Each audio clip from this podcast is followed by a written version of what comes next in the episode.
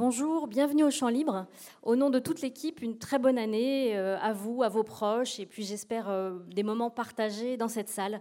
Nous sommes ravis, avec euh, mes collègues de la bibliothèque, de commencer cette année avec Michel Pastoureau, un de nos invités préférés. Je crois que vous êtes venu plusieurs fois déjà nous parler des couleurs, des animaux. bref, nous ne loupons pas une occasion de vous inviter, tellement c'est agréable de vous, de vous écouter.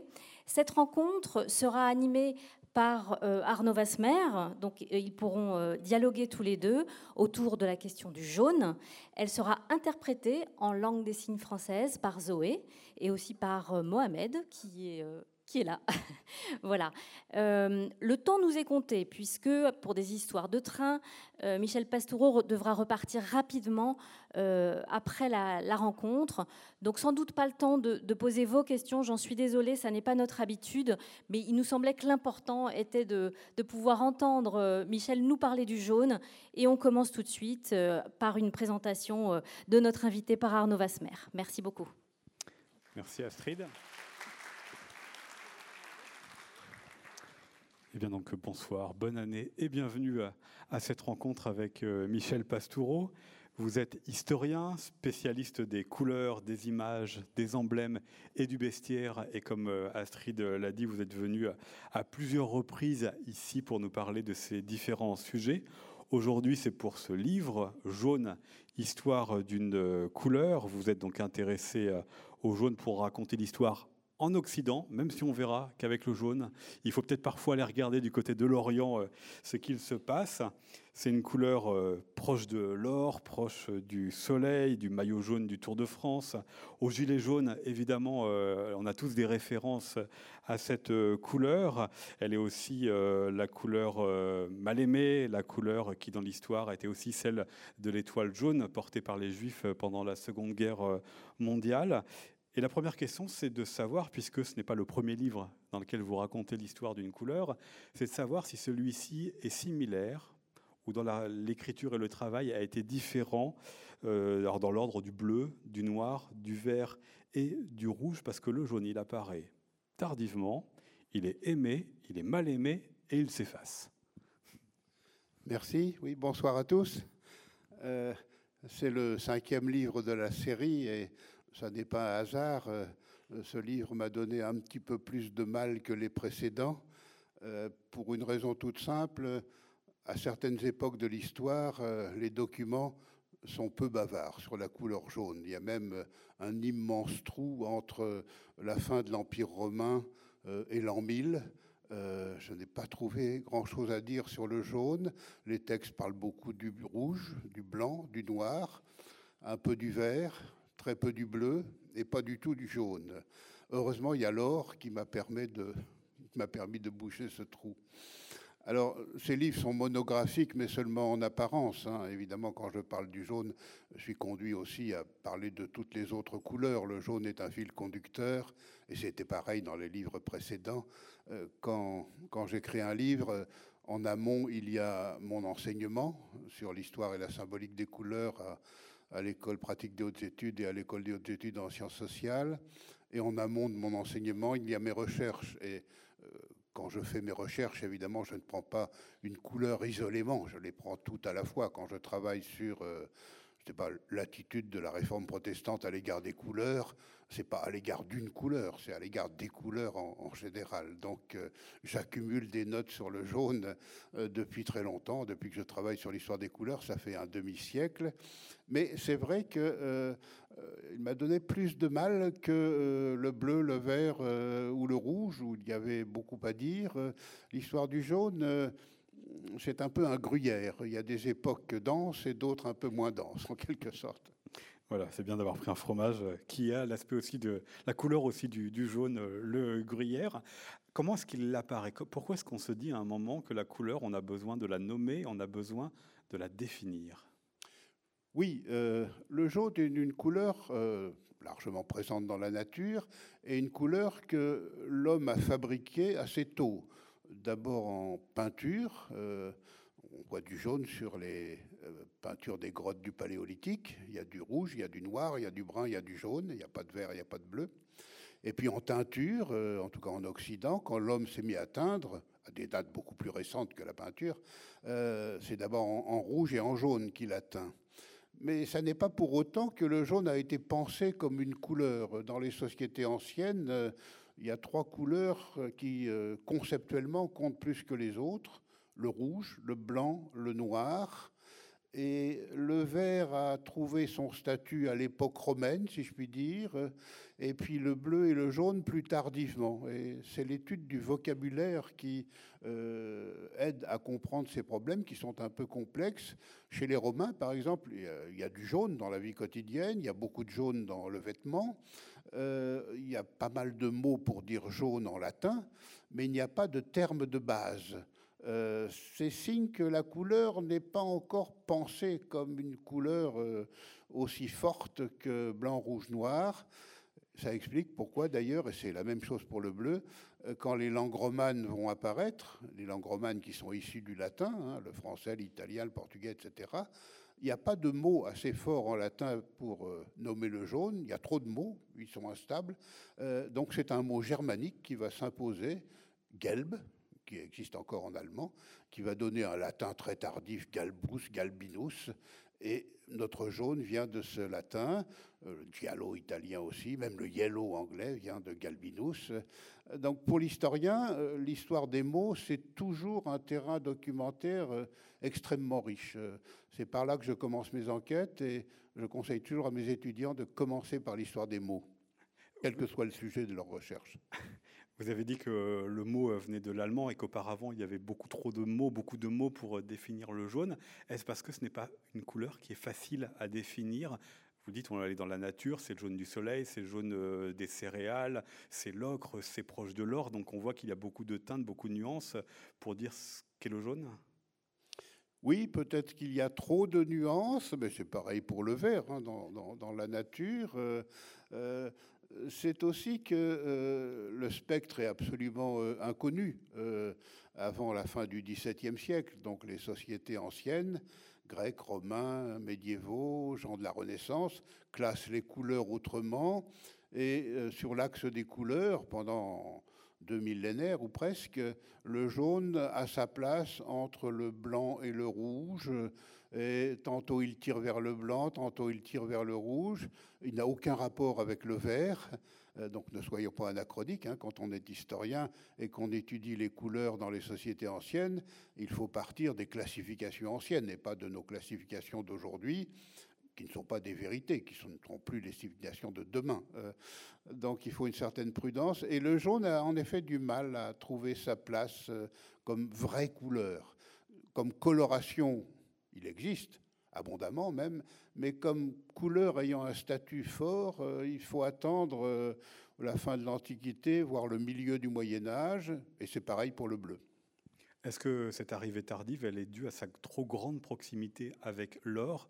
Et je ne vais rien dévoiler en disant que ici même, dans vos précédentes venues, vous nous annonciez ce livre sur le jaune et d'ailleurs que vous euh, ne saviez pas si vous alliez euh, confondre les deux couleurs ou non euh, dans ce livre. Alors finalement non, mais évidemment l'or est bien présent. Est-ce que cette proximité avec l'or a posé des problèmes au jaune? Oui, de gros problèmes, ceux que l'on vient d'évoquer, c'est-à-dire qu'on a un peu l'impression que l'or occupe toute la place. l'or, c'est à la fois une matière, une lumière, et une couleur. Et quand il est couleur, il occupe beaucoup de place. Et alors le jaune stricto sensu, en quelque sorte, a du mal à se faire une place sur l'axe des couleurs. Et puis sur le plan symbolique, on en parlera peut-être tout à l'heure. Ma question d'après, savoir si jamais le jaune, par sa proximité avec l'or, avait bénéficié des valeurs de l'or, c'est-à-dire la dimension sacrée, la dimension prestigieuse. Non, euh, toutes les couleurs sont ambivalentes à, toute époque. Hein. Chaque couleur a des bons et des mauvais aspects, mais à telle ou telle époque, les bons aspects peuvent être plus nombreux que les mauvais et inversement. Et on a l'impression qu'à partir du Moyen Âge, pour le jaune, euh, les, mauvais aspects dominent, et c'est l'or qui a pris sur lui les, bons aspects de la couleur, c'est-à-dire euh, la lumière, la chaleur, la prospérité, la fécondité, la richesse, euh, tout ce que vous connaissez. Euh, et puis le jaune, lui, il n'a plus que les mauvais aspects. Il lui reste l'envie, l'avarice, la maladie, la folie, l'hypocrisie, le mensonge, la trahison. Les textes de la fin du Moyen Âge sont assez bavards sur la symbolique des couleurs, et le jaune est associé à tout cela, hein. une longue liste de vices et de péchés. On viendra sur les vices et les péchés avec gourmandise évidemment euh, tout à l'heure, mais je reviens sur euh, les apparitions euh, du mot et du concept de jaune. Je vous ai posé la question de savoir si sa proximité avec l'or était un problème et le fait que ce soit la couleur que l'on ait attribuée au soleil, est-ce que ça a aussi permis quand même de, d'en faire une couleur sur laquelle on discute, sur laquelle on charge des valeurs positives Ou pas non plus? Si, il faut périodiser. Et, dans l'Antiquité grecque et romaine, le jaune est plutôt une couleur valorisée. Il y a des bons et des mauvais jaunes, mais il y a quand même pas mal de bons jaunes, associés en effet euh, au culte solaire, euh, à la mythologie de l'or, à des pratiques vestimentaires. Euh, dans la Grèce antique, on porte beaucoup de jaune, hommes et femmes. Dans la Rome antique, le jaune est plutôt une couleur du vêtement féminin. Je m'attarde d'ailleurs sur euh, un dossier assez bien documenté où euh, Cicéron nous rappelle que le jaune est une couleur féminine à propos d'un conflit qu'il a avec un de ses rivaux qui euh, s'était déguisé en femme c'est-à-dire entièrement vêtu de jaune et qui avait été surpris. Ça a fait scandale au premier siècle avant notre ère. Euh, mais donc euh, le jaune est encore ambivalent. Euh, c'est le Moyen Âge vraiment qui va dégrader la couleur jaune après l'an 1000. Alors je reste quand même sur l'Antiquité, sur ce que vous venez de nous dire, sur les vêtements. Parce que je remarque dans la salle, il y a quelques personnes qui sont habillées en jaune et j'ai l'impression que ce ne sont que des femmes, donc comme dans l'Antiquité romaine. Pourquoi c'est la couleur des vêtements féminins alors que vous l'avez dit, pour la Grèce, c'est hommes et femmes qui les portent? Alors euh, oui, nos pratiques vestimentaires d'aujourd'hui euh, ne sont pas les euh, héritières des pratiques vestimentaires des Grecs et des Romains, elles sont les héritières de la réforme protestante et du discours des grands réformateurs protestants du XVIe siècle qui, dans leurs prêches, dans leurs écrits aussi, moralisent beaucoup les couleurs et distinguent des couleurs honnêtes et des couleurs déshonnêtes. Les couleurs honnêtes sont le blanc, le noir, le gris, le brun et le bleu, et les couleurs euh, déshonnêtes, celles qu'un bon chrétien doit fuir, euh, notamment pour le vêtement, ce sont les couleurs trop voyantes, le rouge, le vert et le jaune. Et ça n'a l'air de rien, mais ça a des conséquences très importantes dans la longue durée. D'une part parce que la contre-réforme catholique, qui s'oppose à la réforme protestante sur bien des points, sur ce point-là va reprendre les valeurs protestantes. Et puis par la suite, les valeurs bourgeoises et les pratiques euh, des couleurs euh, au 19e et 20e siècle euh, s'inspirent de ces codes qui sont tacites. Hein. Aujourd'hui, les marchands de vêtements le savent très bien, la majorité de la population, partout en Europe occidentale, cherche à ne pas se faire remarquer par le vêtement et pas à se mettre en valeur. Donc les marchands de vêtements ont toujours deux stratégies. Une qui correspond aux couleurs à la mode, mais c'est minoritaire, et puis une autre où les couleurs sont comme d'habitude. Euh, et ça, c'est pour l'immense majorité de la population. Et donc dans notre Antiquité, euh, expliquez-nous pourquoi est-ce que ce sont les femmes qui portent le jaune dans l'Antiquité romaine?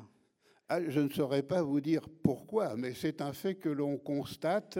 Euh, évidemment, on a des documents que pour euh, les couches supérieures de la société et pour teindre en jaune, chez les Grecs et chez les Romains, il y a un colorant de très grand prix, le safran, c'est le, pistil de la fleur qui a des vertus tinctoriales. Donc il faut énormément de fleurs de safran pour obtenir un peu de matière colorante. Donc c'est un produit qui coûte très cher, mais qui donne des très beaux jaunes et solides sur l'étoffe.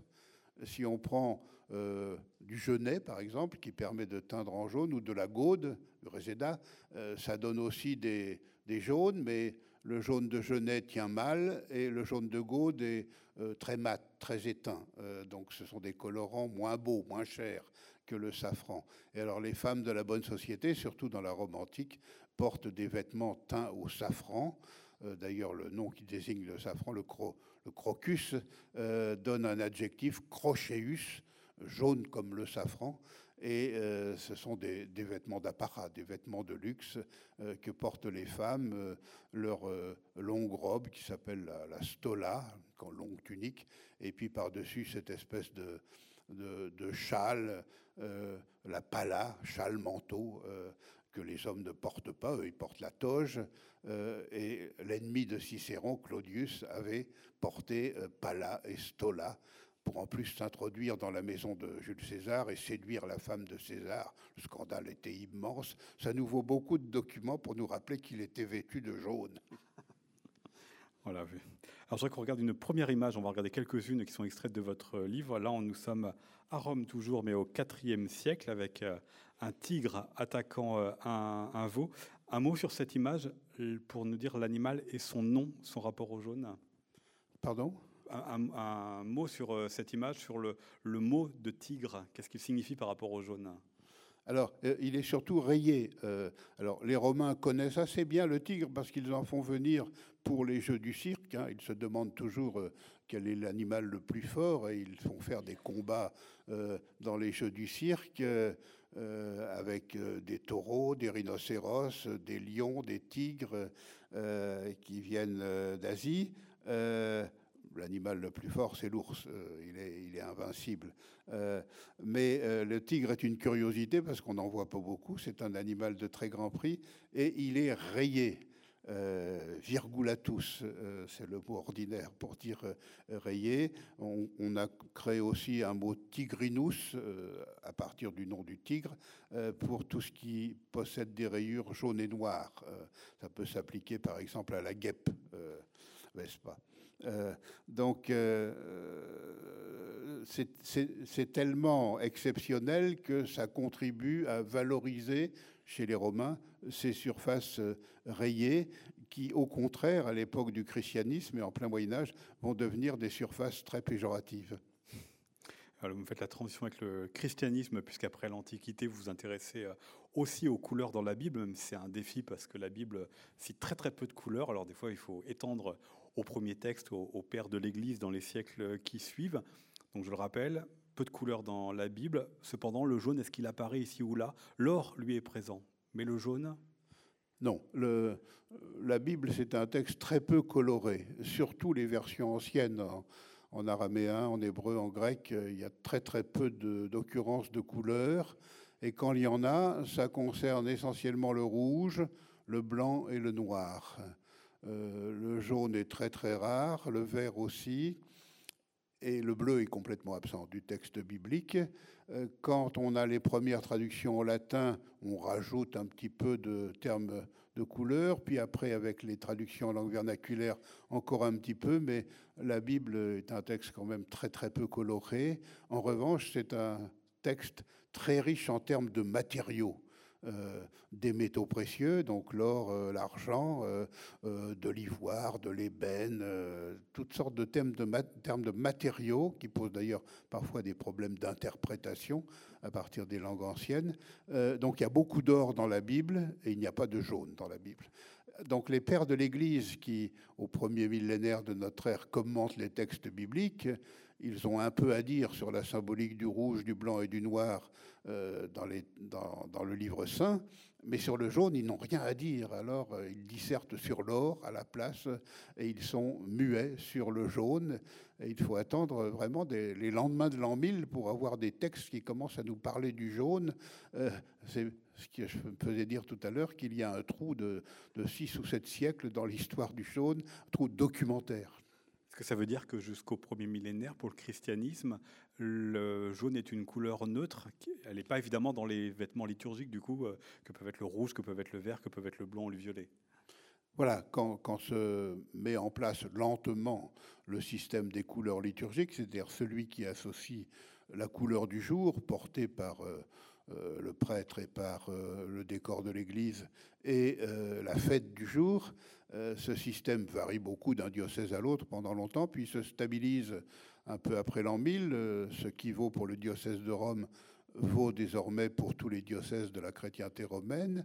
Et dans ce système, comme dans la Bible, tout tourne autour de blanc, rouge, noir. Et puis pour les jours où blanc, rouge ou noir ne conviennent pas, pour les jours ordinaires, on sollicite le vert. mais il n'y a ni jaune ni bleu dans le système des couleurs euh, liturgiques. Et dans le culte catholique d'aujourd'hui, c'est encore comme ça. C'est le système médiéval, même si ici ou là, il y a quelques usages locaux, mais il n'y a que quatre couleurs liturgiques, le violet pouvant parfois remplacer le noir, euh, sauf pour le vendredi saint. En revanche, le jaune dans la chrétienté, il est très présent dans les enluminures. Quelle signification il a? C'est une couleur euh, par défaut ou il a une fonction? Non, c'est une couleur. Euh, il y a beaucoup d'or dans l'enluminure médiévale, euh, des fonds d'or, des objets en or, du vrai or, mais plus fréquemment de l'ersatz d'or, du doré en quelque sorte. Les enlumineurs du Moyen Âge connaissent toutes sortes de procédés pour faire du doré. Et puis il y a aussi du jaune, pas tellement dans l'enluminure euh, parisienne et française, davantage dans les îles britanniques et dans le monde germanique. Euh, c'est en général une couleur secondaire, une couleur périphérique, une couleur pour euh, des accessoires, et puis à partir du XIIIe siècle, une couleur négative pour habiller les personnages mauvais à un titre ou à un autre.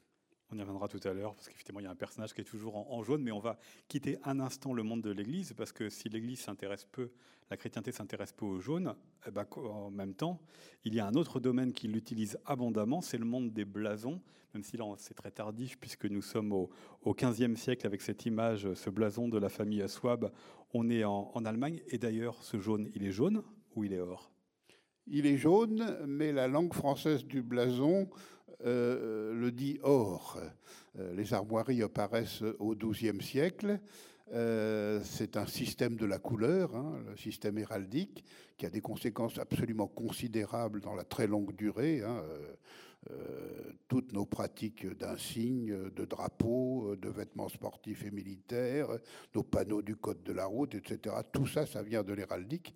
Il n'y a que six couleurs en héraldique. Euh, blanc, rouge, noir, vert, jaune, bleu, qu'on combine selon des règles un peu contraignantes. Ce sont des couleurs abstraites, hein, les nuances ne comptent absolument pas. Donc il y a du jaune, c'est même euh, par ordre de fréquence dans les armoiries européennes euh, la troisième couleur par ordre de fréquence après le rouge et le blanc. Et en français, dans la langue française du blason, très tôt, pour dire la couleur jaune, on n'a pas dit jaune, on a dit or.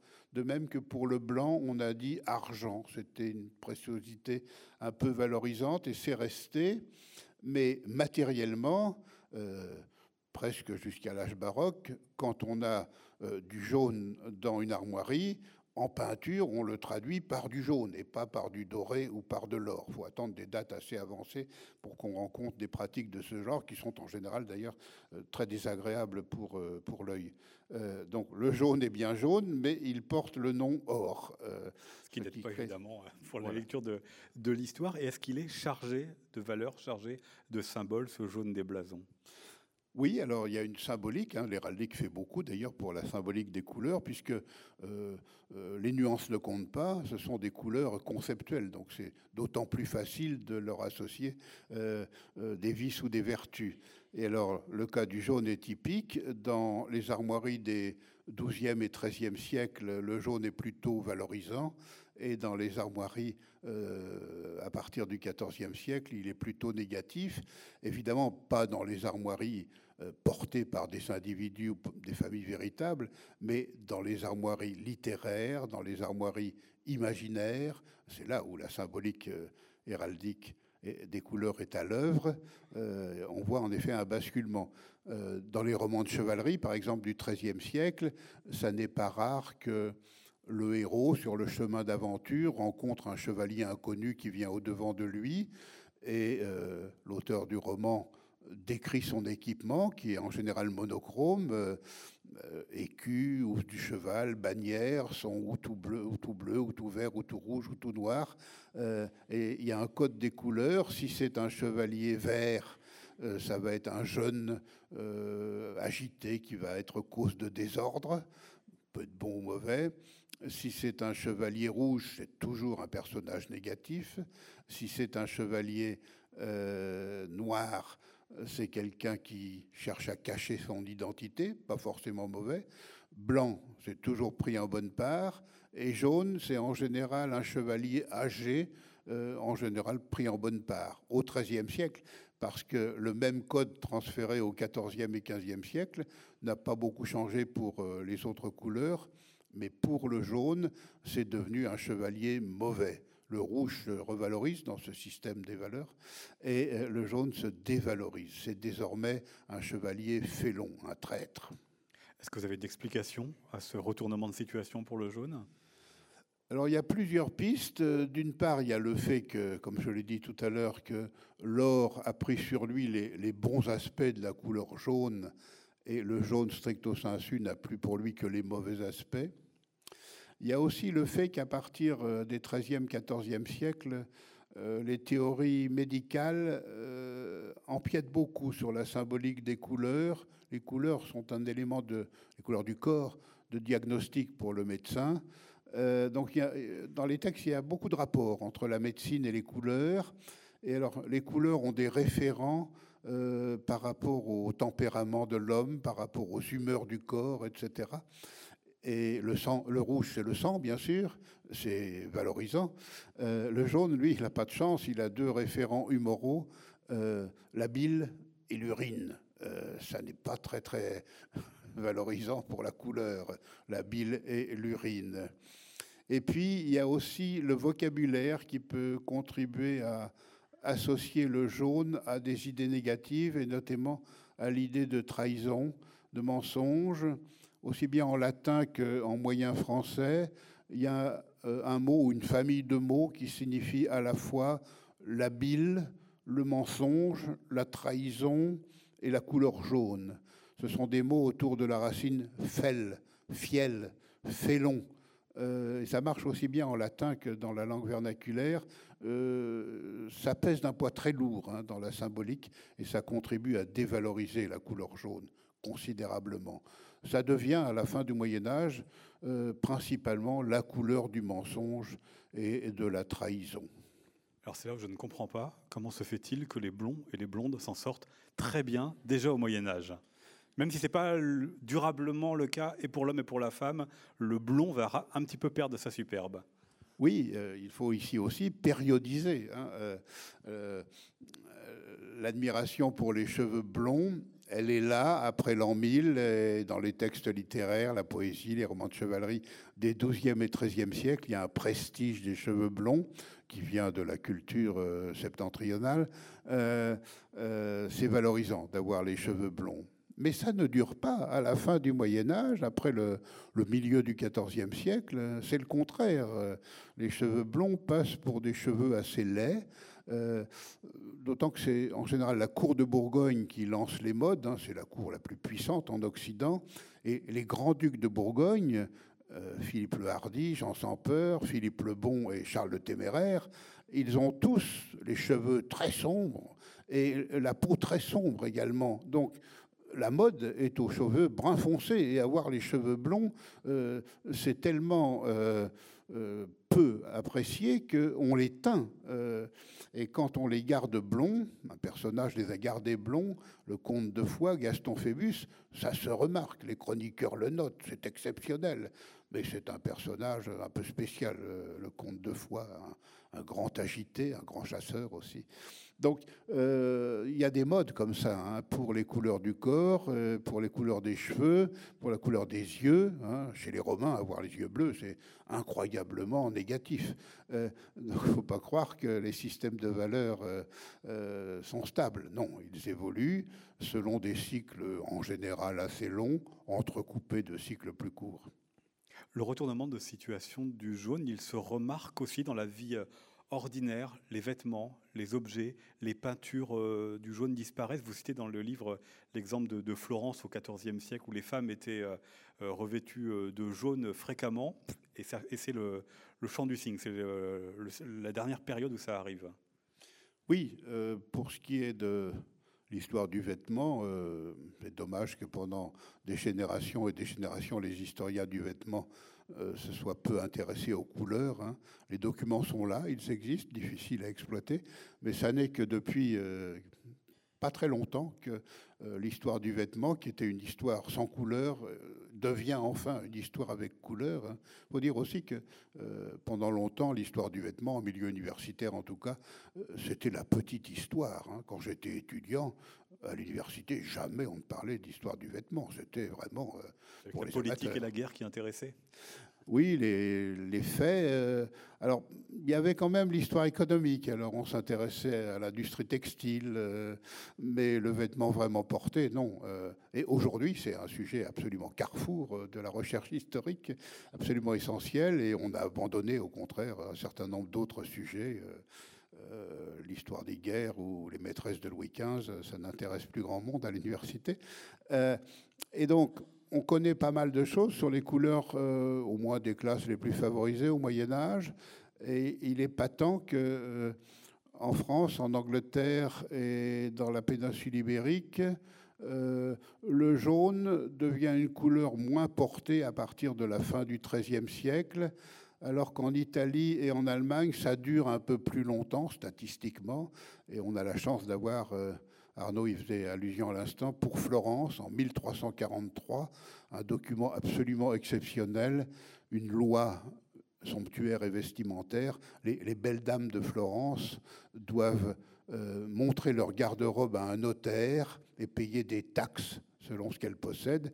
Et on a un document euh, pour cette année 43, 44, 45 aussi, euh, qui nous décrit les formes, euh, les matières textiles, euh, les couleurs, le décor de un peu plus de 6000 pièces de vêtements. Donc on peut faire euh, féminin. On peut faire des statistiques et on s'aperçoit que si le rouge est dominant avec le blanc, le jaune est encore assez largement porté par les, les jolies dames de Florence à la veille de la grande peste noire. Ce sera plus le cas 20 ans plus tard uniquement pour euh, l'élite ou pour l'ensemble de la population? Qu'est-ce qu'il en est des euh, classes populaires, des classes paysannes sur euh, la couleur des vêtements? Alors on a évidemment moins d'informations. Ce qu'il faut évacuer, c'est l'idée d'un misérabilisme vestimentaire qu'on trouve au cinéma, dans la bande dessinée, etc. Non, les paysans du Moyen Âge ne sont pas des miséreux. Ils portent des vêtements qui sont teints mais c'est de la teinture de village, c'est-à-dire une teinture avec des produits végétaux euh, qui entrent euh, pas très profondément dans les fibres du tissu, donc des couleurs qui se délavent assez vite. Donc on peut avoir euh, au XIIIe siècle Saint-Louis, roi de France, qui s'habille en bleu parce qu'il aime beaucoup le bleu, et puis un très grand nombre de paysans du royaume qui s'habillent aussi en bleu, mais c'est pas le même bleu, évidemment. Il est solide et saturé et lumineux d'un côté, et puis il est délavé ou grisé euh, de l'autre. Mais voilà, les, paysans portent des couleurs, euh, et la plus portée est le vert. Alors on va changer euh, de sujet, revenir au christianisme. Je ne sais pas si vous connaissez la tête de Judas, mais à cette époque-là, on est ici en 1305 avec Giotto. On sait que le jaune, c'est forcément Judas, c'est ça? Couleur dépréciée, donc couleur stigmatisante? Oui, euh, les évangiles ne parlent pas de l'aspect physique de Judas et encore moins de euh, ses vêtements. Euh, mais à partir de l'époque carolingienne, des traditions se mettent en place, à la fois dans les textes et dans les images, pour que Judas reçoive un certain nombre d'attributs et que peu à peu, dans les images notamment, on n'hésite pas pour savoir euh, qui est Judas. Quand il y a un ensemble d'apôtres qui entourent le Christ, euh, dans la scène par exemple, il faut reconnaître Judas. Et alors, euh, Judas, c'est l'apôtre félon, c'est celui qui a trahi. on voit ici la, bourse aux 30 deniers, récompense de sa, de sa trahison. il y a deux attributs récurrents dans l'iconographie, la chevelure rousse et la robe jaune ce n'est pas absolument systématique, mais c'est quand même très fréquent entre le XIIIe et le XVIIe siècle. Euh, on ne peut pas ne pas reconnaître Judas, et le jaune est sa couleur, euh, parce que euh, c'est un traître, et le jaune est la couleur des traîtres pour la sensibilité de la fin du Moyen Âge et du début de l'époque moderne. Jusqu'aux maisons, racontez-nous ce qui arrive aux maisons des traîtres. Alors ça a des conséquences un peu dans différents domaines, y compris dans la réalité, le jaune étant la couleur de la trahison. Tel ou tel grand personnage qui est accusé de trahison peut se voir associé à cette couleur. On a deux exemples fameux au XVIe siècle.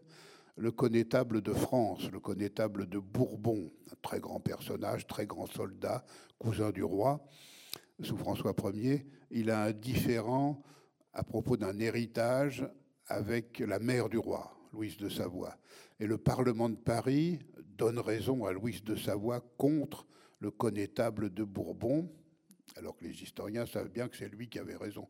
Euh, mais il s'estime euh, lésé, blessé, euh, et il quitte la France, il passe à l'ennemi, au, service de Charles Quint. Il remporte d'ailleurs à la tête des armées impériales la grande bataille de Pavie, au cours de laquelle François Ier est fait prisonnier et emmené à Madrid. et à Paris, donc, on l'accuse de trahison, et en signe de cette trahison, on peint en jaune les portes, les fenêtres et même les murs de son hôtel parisien, qui était situé euh, très près du Louvre, euh, dans, l'actuelle rue de Rivoli. Euh, on est en 1523-1524. Et un demi-siècle plus tard, la même chose est faite pour l'hôtel parisien de l'amiral de Coligny, le chef des protestants, accusé de trahison, de complot contre le roi. Charles IX, massacré lors de la nuit de la Saint-Barthélemy, et euh, dans les jours qui suivent, son hôtel parisien voit pareillement euh, les portes, les fenêtres, les murs peints en jaune, signe de trahison. D'ailleurs, les, deux hôtels étaient assez proches l'un de l'autre, euh, non, loin, non loin du Louvre. Voilà, donc cette idée que le jaune, c'est la couleur des traîtres, ça dure assez longtemps couleur des traites, mais aussi est-ce que c'est utiliser euh, le jaune parce que c'est la couleur visible et on le voit jusqu'à aujourd'hui, jusqu'au gilet jaune. Je ne dis pas que, porter un gilet jaune c'était un trait, mais en tous les cas c'est évidemment une, couleur qui se voit de loin. Est-ce que c'est aussi pour ça que c'est associé à, cela? C'est possible, euh, encore que euh, il faut être prudent parce que une couleur bien visible pour notre œil moderne n'est pas forcément une couleur bien visible pour l'œil antique ou pour l'œil médiéval. Hein. Il n'y a pas de vérité physiologique euh, ni à l'échelle de la planète, ni à l'échelle euh, du fil de l'histoire. Hein. Tout ça, c'est culturel. Euh, même aujourd'hui, en 2020, des, des, couleurs ou des contrastes ou des couples de couleurs que pour un œil occidental sont très très visibles, dans d'autres parties du monde, au contraire, ça peut être perçu comme euh, du camailleux ou très discret. Euh, donc il n'y a, pas de vérité dans ce domaine-là. Euh, en revanche, il y a un peu partout le problème de l'écart hein, dans, euh, dans un auditorium où tout le monde est habillé en bleu marine, en gris et en noir, euh, quelqu'un qui est en jaune, ça se voit. On ne voit que lui, bien sûr, euh, il fait écart. Mais dans un auditorium où tout le monde est habillé en jaune, la personne qui est en bleu marine, on ne voit qu'elle. C'est là-dessus qu'il faut raisonner. Alors, euh, à partir du moment où, à la fin du Moyen Âge, le jaune se fait plus rare dans la vie quotidienne et dans le vêtement, évidemment, il se remarque. Et ce remarquant, euh, on peut en faire un usage euh, signalétique assez fort, bien sûr. C'est ce qui se passe peut-être avec cette pratique pour attirer l'attention ce qu'on a sur les, taxis new-yorkais ou sur euh, la poste qui vit de loin. Et puis il y a donc ce sujet qu'il faut que l'on aborde aussi, le jaune associé euh, aux juifs, donc dès l'époque euh, médiévale. Ici on est 1435 à, à Bâle avec cet extrait de, de retable jusqu'à donc l'étoile portée par les juifs pendant l'occupation. Expliquez, racontez-nous d'abord peut-être ce qui est la personne qui est représentée ici et pourquoi cette association avec le jaune. Alors c'est un tableau de Conrad Witt, c'est un des tableaux les plus célèbres de toute l'histoire de la peinture, euh, qui a un pendant. Il a fait la synagogue, c'est-à-dire une personnification qui incarne euh, l'Ancien Testament, le peuple juif qui n'a pas cru au Messie. Et pendant, il y a l'Église, l'Église chrétienne, euh, qui elle n'est pas en jaune, mais en rouge et blanc, et qui a reçu la nouvelle loi. Alors, ce jaune, c'est à l'époque de peint Conradwitz, donc 1435, traditionnellement une couleur déjà associée euh, aux Hébreux de l'Ancien Testament dans l'iconographie, aux Juifs, pas nécessairement pris en mauvaise part, pour Judas, oui, bien sûr, mais c'est aussi dans les pratiques véritables un insigne vestimentaire que dans certaines régions d'Europe, notamment l'Italie du Nord et la vallée du Rhin, on impose à certaines communautés de non-chrétiens, notamment des communautés juives, porter sur le vêtement un signe bien visible. Il n'y a pas de système euh, uniforme sur euh, la, forme et la couleur de ce signe, mais les deux cas les plus fréquents sont euh, soit un cercle, une rouelle, ou une étoile, pour ce qui est de la forme, et du jaune, du rouge ou du rouge et blanc pour les couleurs. Donc on peut trouver en effet, notamment euh, à Milan et à Cologne, par exemple, euh, au XVe siècle, euh, un signe en forme d'étoile jaune imposé aux communautés juives pendant telle ou telle décennie, c'est pas continu.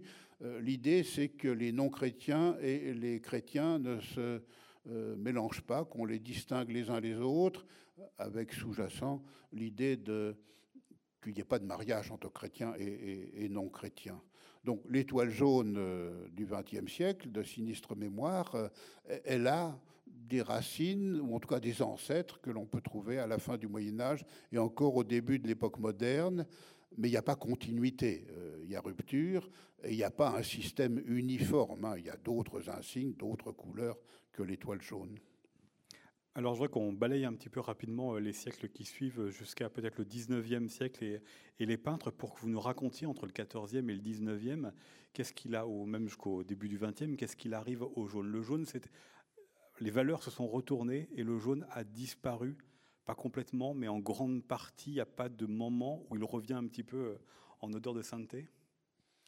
Alors oui, au pas de course, euh, en prenant les choses d'assez haut, ce qui est frappant, c'est que entre le XVIe et le XXe siècle, le jaune euh, n'est pas absent de la vie quotidienne, mais il est discret dans la vie quotidienne, dans la culture matérielle. Il n'y a pas beaucoup de jaune euh, au XVIe et au XVIIe siècle. Il y en a un peu plus au XVIIIe siècle, hein, le siècle des Lumières. Euh, c'est aussi un grand siècle de la couleur et des couleurs plus vives qu'au siècle précédent. Hein, le XVIIe siècle, c'est un siècle très sombre, euh, à la fois sur le plan coloré, mais aussi sur le plan euh, métaphorique. Hein. C'est probablement l'époque où en Europe les populations ont été le plus malheureuses, euh, les plus malheureuses. puis le XIXe siècle, c'est un siècle très sombre aussi. Donc entre les deux, il y a le XVIIIe qui est une oasis un petit peu colorée. donc le jaune n'est pas absent, mais il est discret.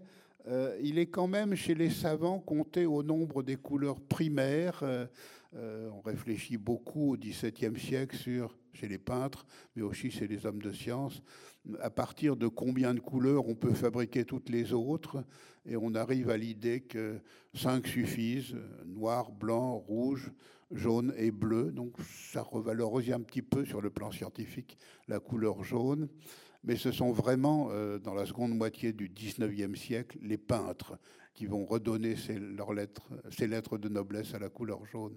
Et pourtant, avant, déjà, dans la peinture, il y a du jaune, puisqu'il y a euh, un engouement pour euh, les natures mortes, avec la présence de fruits dont la couleur est, jaune. Comment est-ce que vous expliquez le fait que tout de même le jaune est bien présent ici, et pourtant mal aimé et effacé ailleurs? Oui, enfin, il ne faut pas exagérer. Il y, a, des peintres du jaune, en effet, avant le 19e siècle. Il y a des natures mortes avec des citrons, mais ça n'est pas extrêmement abondant. Et c'est toujours un écart. Hein. Il n'y a pas de gros plan sur le citron. Euh, c'est un élément parmi d'autres. Mais euh, le, jaune est, là en petites touches, en petites taches, en accent. Euh, euh, aussi bien dans la peinture que dans la vie quotidienne. Il n'y a pas de grands tableaux jaunes, sauf euh, chez quelques peintres qui sont particulièrement obsédés par le soleil et les effets de la lumière. Par exemple, au XVIIe siècle, euh, le peintre que nous appelons le Lorrain, Claude Gelé, qui s'intéresse à la fois au lever et au coucher du soleil et qui en tire des effets qui annoncent déjà Turner. Mais ça reste quand même euh, peu fréquent. Euh, il faut attendre la peinture de plein air pour que la palette des peintres européens s'éclaircisse. et que le jaune y trouve une place plus grande. Ce qui veut dire que une date très très importante dans l'histoire de la peinture, c'est l'invention du tube euh, qui permet euh, d'emporter euh, la couleur sur le terrain. Les peintres ne fabriquent plus leurs couleurs eux-mêmes, ne broient plus leurs pigments. Ils achètent des couleurs préparées, introduites dans des tubes. D'ailleurs, plus encore que le tube, la grande date, c'est l'invention du bouchon à vis qui va fermer le tube, c'est-à-dire 1850 à peu près, la couleur ne sèche plus dans le tube, et donc ça donne tout ce que vous connaissez autour des impressionnistes et de la suite. Juste avant de venir aux impressionnistes et la suite, euh, que vous évoque cette phrase de Goethe que vous citez dans le livre à propos euh, des regards sur le jaune entre la lumière et l'ombre. Le jaune est une couleur gaie, douce et joyeuse, mais placé dans l'ombre, il devient vite désagréable et le moindre mélange le rend sale, laid ou de peu d'intérêt. Est-ce que c'est ça l'un des problèmes, le jaune dans l'ombre? Oui, euh, le jaune est une couleur relativement stable en peinture et en teinture du point de vue chimique, mais euh, relativement instable quand il est non pas matière, mais lumière, euh, donc du point de vue physique. Un rien le modifie, le voisinage d'autres couleurs, une certaine atténuation de l'éclairage, etc. C'est ce que veut dire Goethe, Goethe qui est auteur d'un gros traité des couleurs paru en 1810.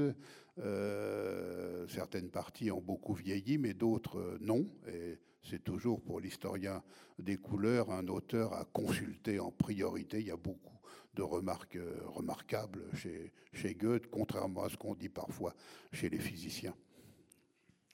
Puis il y a les, pardon, il y a les dictionnaires aussi, mais là, qui n'aident pas non plus le, jaune avec le, déploiement du vocabulaire autour du, du, jaune, de jaunir à la jaunisse.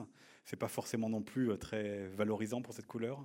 Voilà, pour l'historien, consulter euh, à l'époque de l'imprimé, donc à partir euh, de la fin du XVe siècle, les dictionnaires, les encyclopédies, euh, c'est toujours instructif. Qu'est-ce qu'on dit au mot jaune dans les dictionnaires au XVIIIe siècle On peut même compter le nombre de pages ou de lignes, pour quelle couleur les auteurs sont les plus bavards, donnent-ils le plus grand nombre d'exemples, etc. C'est toujours instructif. ils sont toujours beaucoup plus bavards sur le rouge ou le bleu que sur le jaune. Et sur le jaune, il donne en général des exemples négatifs. Le verbe comme jaunir, par exemple, euh, signifie euh, euh, vieillir, moisir, pourrir, se dégrader, devenir malade. Donc, en effet, ça contribue à mettre en valeur ces mauvais aspects de la couleur jaune qui traversent vraiment les siècles. En Occident, a-t-il fallu euh, des modes orientales pour revaloriser quelque peu euh, le jaune? Euh, Il y a eu beaucoup de, modes asiatiques, de modes chinoises qui ont apporté un autre regard et d'autres symboliques à cette couleur? Oui, alors c'est cette fameuse oasis colorée dont je parlais tout à l'heure qui représente le XVIIIe siècle. Au XVIIIe siècle, c'est un grand siècle de la lumière, c'est aussi un grand siècle des couleurs. Euh, d'une manière générale, d'ailleurs, euh, euh, l'éclairage coûte meilleur marché, le prix de la cire tombe assez bas, les portes et les fenêtres s'agrandissent partout, même dans les chaumières. donc on voit mieux les couleurs, on s'y intéresse. Et les modes, l'Asie est à la mode dans la bonne société. D'abord la Turquie, puis la Perse, puis la Chine. Et euh, les missionnaires et les voyageurs qui vont jusqu'en Extrême-Orient soulignent combien dans la société chinoise, dans les sociétés chinoises, le jaune est une couleur bien plus présente qu'en Europe et comment elle est valorisée associée euh, à l'empereur et à l'entourage de l'empereur, non pas réservée à l'empereur, comme on le croit naïvement, mais euh, elle est prestigieuse. Et alors, ça contribue à mettre euh, à la mode entre 1730 et 1780 des jaunes que l'on qualifie de chinois, de nankin, d'asiatiques à un titre ou à un autre, avec euh, la croyance que là-bas, en Extrême-Orient, on cultive un goût certain pour le jaune. Tout ça s'arrête à l'horizon des années 1775-80, on passe à, autre chose. Le, néoclassicisme apporte une autre palette.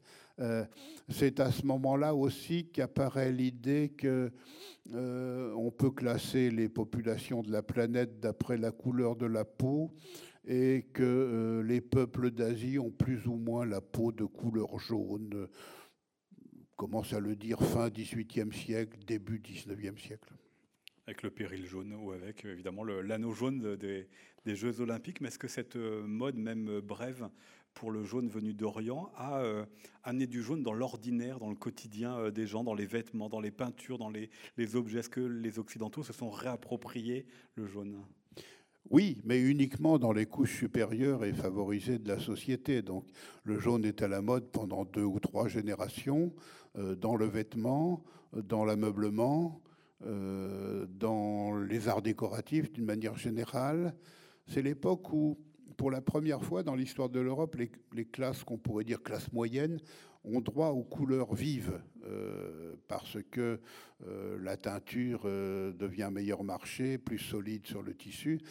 Donc les, classes les plus favorisées, pour se distinguer des classes moyennes, font exprès de renoncer aux couleurs vives pour prendre des demi-teintes, des tons pastels, des demi-tons, des verts pâles, des jaunes pâles, des gris clairs, des bleus ciel, hein, tout ce que vous connaissez sur la palette du XVIIIe siècle, c'est très réactionnaire en fait. C'est pour se distinguer des bourgeois et euh, des classes moyennes qui, eux, ont enfin droit au vrai bleu, au vrai rouge, au vrai jaune, au vrai vert. Euh, bon, ça ne dure pas, ça va changer à la fin du XVIIIe siècle. Venons à la fin du 19e avec euh, ici Van Gogh 1888 avec la maison jaune qu'il a louée à Arles. Donc là, aucun rapport, ou au contraire un rapport avec l'histoire que vous nous racontiez euh, tout à l'heure des maisons des traîtres qui, étaient euh, peintes en jaune? Non, aucun il y a quelques auteurs qui ont souligné qu'à la fin du 19e et au début du 20e siècle, les asiles d'aliénés étaient souvent peints en jaune et que Van Gogh, qui est à moitié fou, euh, habite à Arles une maison jaune, mais en fait ça n'a pas de rapport. Euh, Gauguin et Van Gogh sont deux grands peintres des jaunes, ont beaucoup fait pour mettre euh, dans la peinture ces deux couleurs en valeur, ce qui a influencé euh, les générations suivantes, notamment les, jeunes fauves du début du XXe siècle qui aiment Comme Matisse, par exemple. Pardon? Comme Matisse, par exemple, pour situer les fauves. Matisse jeune, euh, euh Derain jeune, euh, Vlaminck, Marquet, Vendongaine et quelques autres mettent énormément de jaune et d'orangé dans leurs tableaux entre 1905 et 1910. C'est dû à, quoi? Parce qu'on était avec Goethe tout à l'heure dans la question de l'ombre. Est-ce que là, c'est à l'inverse? Parce qu'il y a un intérêt pour les lumières? Oui, il y, a, surtout, on est avec des avant-gardes là, et il y a l'idée nouvelle que euh, dans un tableau, n'importe quoi peut être de n'importe quelle couleur, exactement comme dans les enluminures du Moyen Âge. Il n'y a plus besoin de couleurs locales et euh, qu'il euh, donne priorité à la couleur sur le dessin, ce qui n'était pas le cas dans la plupart euh, des écoles de peinture précédentes. Hein. Donc il y a une sorte d'ivresse colorée chez ces jeunes fauves, euh, et une espèce de sauvagerie de la couleur euh, qui va pas durer. Le cubisme, par réaction, c'est pas très très violent du point de vue chromatique. Et puis un autre jaune dans une autre époque, on est en 1917 avec Félix Vallotton et l'abbé de Trégastel. Alors le sable est jaune, même si parfois il est blanc. Et là, c'est une preuve qu'il n'y a pas un jaune, qu'il y a des jaunes et que les peintres savent profiter de toutes les nuances possibles. Oui, Vallotton est un peintre que, j'aime beaucoup. Dans chacun de mes livres, j'essaie de mettre un tableau de Vallotton, qui est un immense coloriste, un peintre qui, qui se revalorise depuis quelques années, mais qui a longtemps été oublié, euh, et qui pratique euh, euh, des couleurs euh, surtout dans une certaine période de sa vie, euh, assez contrasté, assez tranché. Ce ne sont pas les fauves, mais ça n'en est pas très loin. Et donc ici, il y a ce contraste entre le vert et le jaune, avec le bleu en arrière-plan. Euh, très belle triade chromatique. Alors on termine avec le, jaune au XXe siècle, même si on a parlé à propos des toits jaunes ou à propos euh, pour les XXe et XXIe siècle de la visibilité notamment des gilets. Il y a un endroit où le jaune est présent, c'est le sport, de manière euh, très variable suivant les sports. C'est évidemment euh, le maillot jaune du Tour de France, c'est le carton jaune pour dire attention, avertissement. C'est aussi le jaune de quelques équipes de football sud-américaines. Est-ce que le jaune ici est chargé d'une symbolique ou non? Parce que on voit bien que euh, ce qu'on associe au jaune n'est pas la même chose suivant les sports.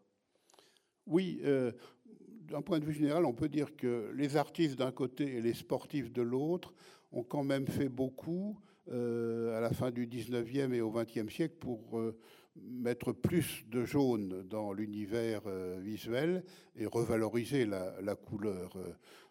quand le sport moderne naît euh, dans les collèges écossais vers 1860, euh, euh, les équipes s'opposent noir contre blanc toujours, mais à la fin du siècle, on a déjà du bleu et du rouge, puis un peu plus tard du vert et du jaune. Donc, à la veille de la, Première Guerre mondiale, on a six couleurs de base sur les terrains de sport qui vont empiéter plus tard sur les terrains de loisirs. Le coup de génie, c'est quand même le Tour de France en 1919 quand le directeur du Tour de France a l'idée, en, plein Tour de France, au cours d'une étape euh, Grenoble-Genève, d'habiller le premier du classement général d'un maillot distinctif. Et il choisit le jaune parce que le journal qu'il dirige et qui organise le Tour de France, qui s'appelle L'Auto, est imprimé sur un papier jaune bon marché sans doute. Donc c'est une opération publicitaire. Mais c'est un coup de génie pour euh, la mythologie du Tour de France, euh, pour le prestige de la couleur jaune et pour l'expression maillot jaune qui rapidement sort du monde du cyclisme pour s'employer ailleurs, même hors de France. Euh, euh, je sais pas, telle compagnie d'assurance qui est la première dans son domaine, elle est maillot jaune des compagnies d'assurance et, ainsi de suite. donc ça laisse pas mal de traces. Il y a pas mal de jaunes sur les terrains de sport. Euh, donc il y a le carton jaune euh, qui apparaît en 1970 pendant la Coupe du Monde de football. Il y a la balle de tennis euh, un peu plus tard. c'est intéressant, c'est que tous les joueurs étaient contre le passage de la balle blanche à, la balle jaune. Borg, qui disait jamais rien, là s'est déchaîné contre la balle jaune. Euh, ils ont à moitié gagné puisque la balle blanche est restée réglementaire. Si vous gagnez un, tournoi de tennis, vous pouvez très bien euh, utiliser des balles blanches. Les, balles jaunes ne sont n'ont pas le monopole de la compétition. Voilà, et puis euh, on va terminer avec la fin de votre livre, puisque vous nous avez raconté une histoire euh, du jaune qui n'est pas forcément toujours à son avantage avec euh, ce retournement de situation au niveau des valeurs et puis euh, ce progressif effacement. Or, vous terminez le livre en lui devinant quand même un meilleur destin que celui qu'a eu le jaune ces derniers siècles. Quelle est votre raison d'espérer ici? Oui, je pars du constat que, un peu partout en Europe occidentale, le jaune est peu présent dans notre vie quotidienne. Il n'est pas absent, mais il est peu présent. Euh, dans le spectacle de la rue, par exemple, quand on se promène dans une rue, on voit pas beaucoup de jaunes. Euh, on voit les boîtes à lettres, dans certains pays les taxis, euh, un peu de signalétique, c'est à peu près tout. Et dans nos maisons et nos appartements, il y a du jaune, mais il n'y en a pas beaucoup si on réfléchit. Donc je me disais que si j'étais un créateur, un, un styliste, un, graphiste, un publicitaire, euh, j'investirais dans le jaune, puisque sa place est faible, euh, elle ne peut qu'augmenter dans les décennies qui viennent. Et je sens un, frémissement autour de la couleur jaune euh, dans, la création et même dans, le vêtement et dans le, quotidien. Je pense que ça va, ça va durer. Ça n'a pas de rapport avec les gilets jaunes, mais plutôt avec la, la création. Alors, je suis historien, euh, donc ce qui m'intéresse, ce sont les cycles longs, pas les cycles très courts, euh, des modes qui durent deux, trois mois. Non. Euh, mais je sens qu'il y a un assez bel avenir en Europe occidentale pour cette couleur. Et ben voilà, l'ensemble est à retrouver dans votre livre jaune, Histoire d'une couleur. Vous l'avez compris, en raison des problèmes de train, on ne pourra pas prendre de questions, mais merci beaucoup, Michel Pastoureau, d'être venu nous parler de ce livre. Et merci à vous.